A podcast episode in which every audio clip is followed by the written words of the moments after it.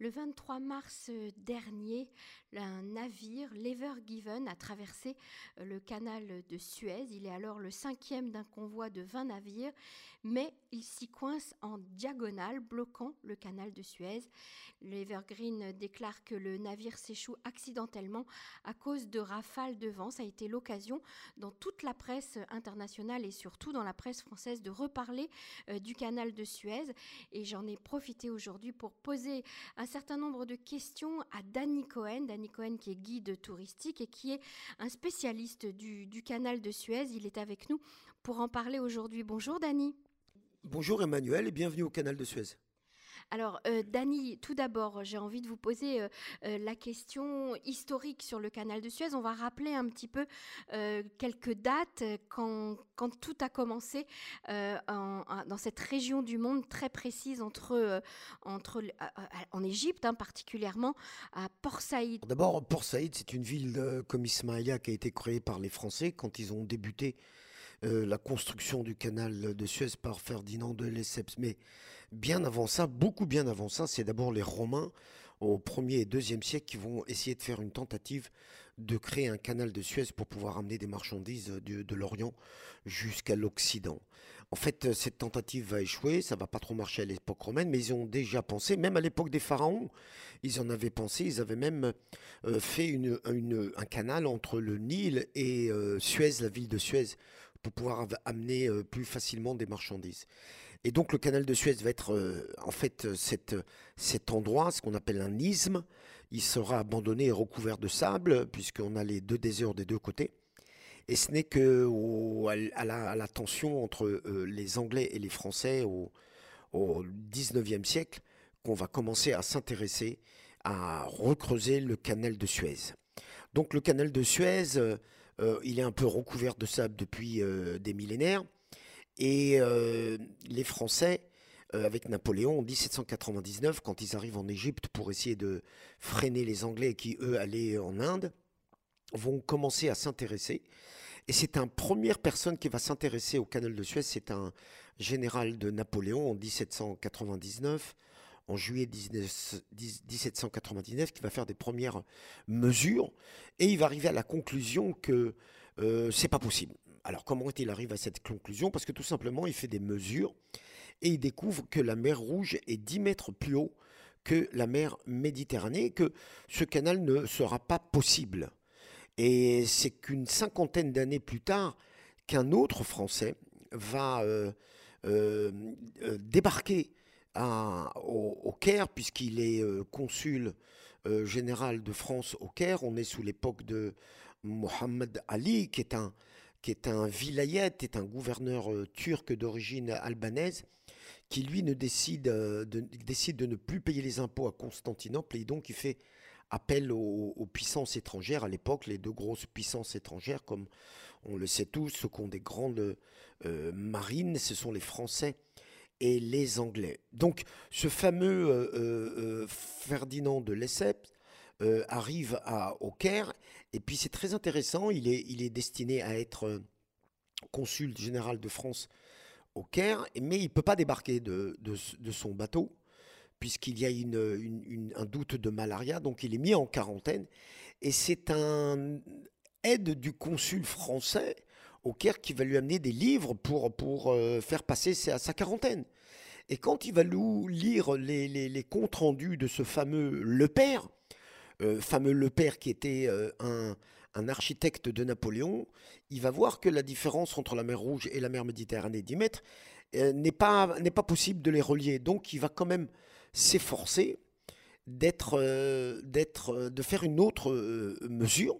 Il ne lâche pas l'idée il débarque au Caire, il est très proche du fils de Mohamed Ali qui s'appelle euh, Saïd Pacha, puisqu'il a connu quand il était euh, plus jeune, et celui-ci va lui donner l'autorisation de faire des premières mesures. Et là, euh Ferdinand de Lesseps s'aperçoit que c'est possible, c'est réalisable. Alors là, il faut commencer à faire euh, des mesures, il va faire des mesures, il va s'apercevoir qu'il faut beaucoup d'argent. Il va en France, il va créer une société qui s'appelle la Société du Canal de Suez, et là, ils vont faire des, ce qu'on appelle des, des, des, bons. Les Français, ils vont vendre des bons, et ils vont faire des levées de fonds euh, géante à la bourse et ça va très bien marcher en Europe pour 50% euh, du prix du canal de Suez. Et les autres 50%, ça sera Saïd Pacha lui-même qui devra faire un prêt. Il va faire des prêts à des banques européennes et le, projet va commencer. Le problème qu'on va, rencontrer dans un premier temps Ferdinand de Lesseps, c'est comment amener de l'eau pour les ouvriers. Ça va être des dizaines de milliers d'ouvriers qui vont venir travailler, qui vont venir creuser à la pelle, parce qu'on n'a pas encore des grues à l'époque. Et c'est important. Euh, c'est très important, Emmanuel. Alors en fait, si je comprends bien, l'idée euh, c'était de permettre aux navires euh, d'aller d'Europe en, Asie sans avoir à contourner euh, toute l'Afrique, hein, ce qui se faisait en fait jusqu'à la création du canal de Suez par le cap de Bonne-Espérance. et donc ça permettait un raccourci incroyable. De 11 000 lieues presque, était un immense raccourci de presque un mois de, de navigation. Alors, euh, il fait donc appel euh, aux, banques françaises et euh, Saïd Pacha, lui, fait demande des prêts aux Anglais et aux Français. Et avec le temps, Saïd Pacha, qui, rencontre une famine en, Égypte, il, demande l'aide aux Anglais qui vont s'empresser de venir rembourser ses, gains. Et ils vont tout de suite prendre parti de, des efforts économiques pour le canal de Suez en achetant la moitié du canal de Suez. Donc là, il y a les Français et les Anglais qui sont associés. Et le but, c'était de, de, faire 40% pour les Anglais et 40% pour les Français. Et les 20%, c'était pour euh, l'État égyptien. Alors je reviens d'abord à mon canal pour alimenter les ouvriers. Alors ces ouvriers, c'était une espèce de service militaire pour les ouvriers égyptiens. Presque 20% de la population égyptienne va bouger de la région du Caire pour s'orienter vers le canal de Suez, avec leurs familles, avec leurs maisons, avec leurs ânes et leurs chameaux. Ils vont quitter euh, la région du Caire et ils vont s'installer au bord du canal de Suez qui est en train de se faire creuser. Et pour résoudre le problème de l'eau, ils vont faire un canal qui va relier euh, le, Nil et euh, jusqu'au canal de Suez qui est en construction. Dans un premier temps, on va faire un petit couloir et puis on va s'apercevoir que la pelle, ça va prendre du temps. Donc Ferdinand de Lesseps fait appel à des mécaniciens en Europe qui vont lui inventer une machine pour crever. Parce qu'à chaque fois qu'on creusait pour enlever, le sable retombait. Et donc ils vont réussir à résoudre ce problème et ils vont commencer euh, de creuser le canal de Suez. Il va commencer en 1859 et il sera terminé en 1869 avec euh, ces milliers d'ouvriers égyptiens, c'est des, des, dizaines de milliers qui étaient changés tous les six mois. Et d'ailleurs, c'est intéressant parce que ces mêmes ouvriers qui, à la fin du canal de Suez, sont tous euh, euh, euh, concentrés au niveau du canal de Suez, à la fin du canal de Suez, ils n'auront plus de travail.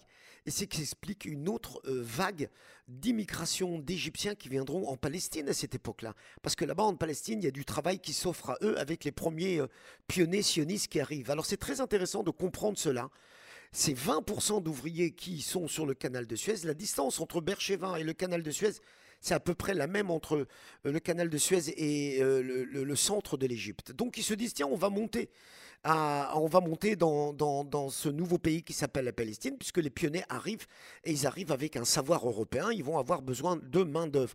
D'ailleurs, si vous demandez à 50% des, des, des, des Palestiniens qui habitent en Israël, ils ont tous en général un nom d'origine euh, égyptienne. Donc, on va euh, euh, finir la construction du canal de Suez en 1869.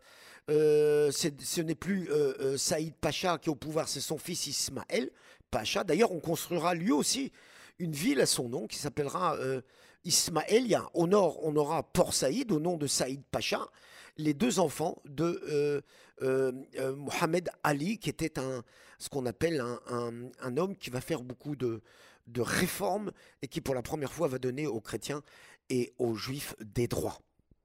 Alors on arrive à l'époque de la Première Guerre mondiale. À la fin de la Première Guerre mondiale, le, canal de Suez est placé euh, sous protection militaire de la Grande-Bretagne. Et en 56, Nasser, hein, le fameux euh, président égyptien, va mettre un terme à cette situation en nationalisant le canal de Suez, Dani.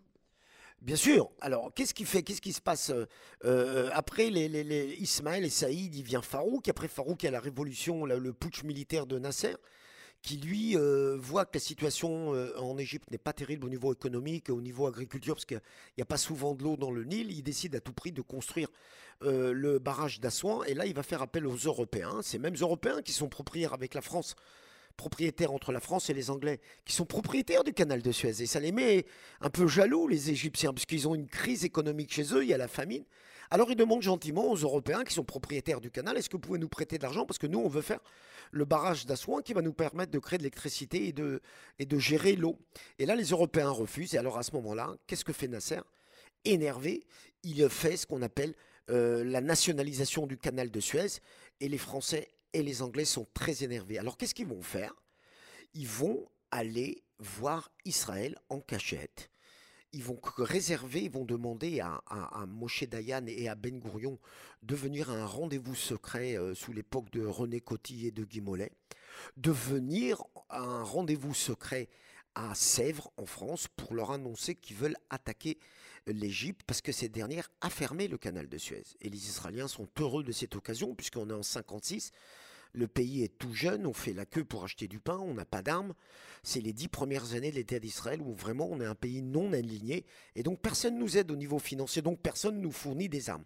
Et là, les Français nous proposent d'attaquer le canal de Suez, d'attaquer l'Égypte.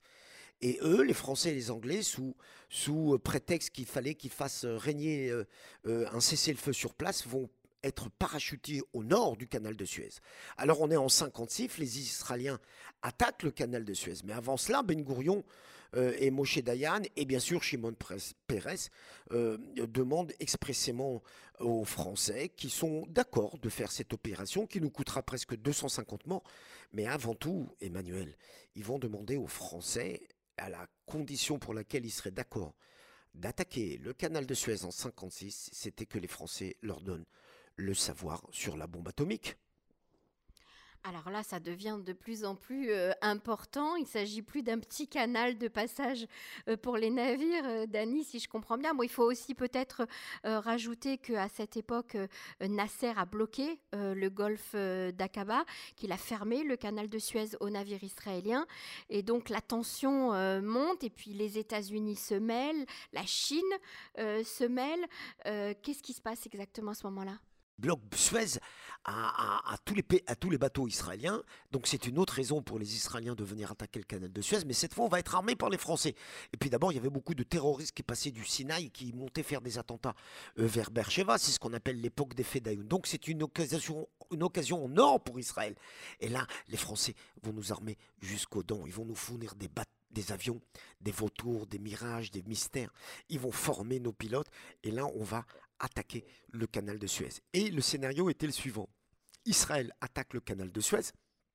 Et là, sous prétexte de venir faire la paix dans la région, les Français et les Anglais parachutent leurs soldats et ils reprennent tout le canal de Suez, de Port Saïd jusqu'à Suez. Et l'opération va durer que deux petites semaines. Et entre en, en parallèle, il y a deux grosses nations qu'on va appeler les États-Unis et la France qui vont commencer à avoir une politique extérieure. Ils vont se lever. Khrouchtchev à l'ONU va même menacer les Français et les Israéliens et les Anglais de la bombe atomique qui ne, quittaient pas immédiatement le canal de Suez. Cette opération s'appellera l'opération Mousquetaire. En Israël, elle s'appellera Mifta Sinai. Pourquoi Mousquetaire? Parce qu'il y avait les Français, les Anglais et les Israéliens. Au bout de deux semaines, les Français et les Anglais, menacés par les Russes de bombes atomiques, quittent. Les Français et les Anglais retournent en Europe. Le canal de Suez est entre les mains de l'ONU, mais Israël sortira grand gagnant de cette opération puisqu'elle sera armée jusqu'au temps en 1956. Est-ce qu'ils ont euh, à ce moment-là euh, tenté d'éliminer euh, Nasser? Alors Nasser sera bien entendu au pouvoir et j'imagine évidemment que le SDES, les services de renseignement français et anglais, très énervés euh, euh, de, de, l'action de, de Nasser, vont faire pression sur les frères musulmans pour que ces derniers le, l'éliminent. Mais ce qui est intéressant de savoir aussi, pourquoi les Français étaient énervés contre, les, contre Nasser, c'est pas simplement qu'il leur a pris le canal de Suez, c'est parce qu'aussi Nasser entraînait et armait et armait le FLN en Algérie. Donc les Français avaient plusieurs raisons de, s'opposer à Nasser. Donc les, Russes et les, Américains se mêlent, on amène des forces internationales qui vont prendre la main. Et là, les Français et les Anglais vont un peu renoncer au canal de Suez, puisque l'accord en 1869, c'était d'avoir un accord avec les Français et les Anglais de 100 ans. Et là, il ne restait plus que 10 ans, donc le canal de Suez. Je rappelle que le canal de Suez est, l'entrée euh, principale des Égyptiens euh, de devises internationales, puisque c'est un pays qui produit euh, du coton simplement. Et donc là, le canal de Suez repasse entre les mains des, mains égyptienne. Alors donc ça c'est l'opération qui a lieu en 1956 et en 67 à la guerre des six jours, les Égyptiens vont s'empresser de faire couler des bateaux euh, dans le canal de Suez et il sera fermé presque 10 ans de 67 à 75 parce qu'ils ne voulaient pas que les Israéliens l'utilisent. Alors aujourd'hui le, canal de Suez fonctionne comme ça, 10% euh, des transports maritimes passent par le canal de Suez, bien entendu.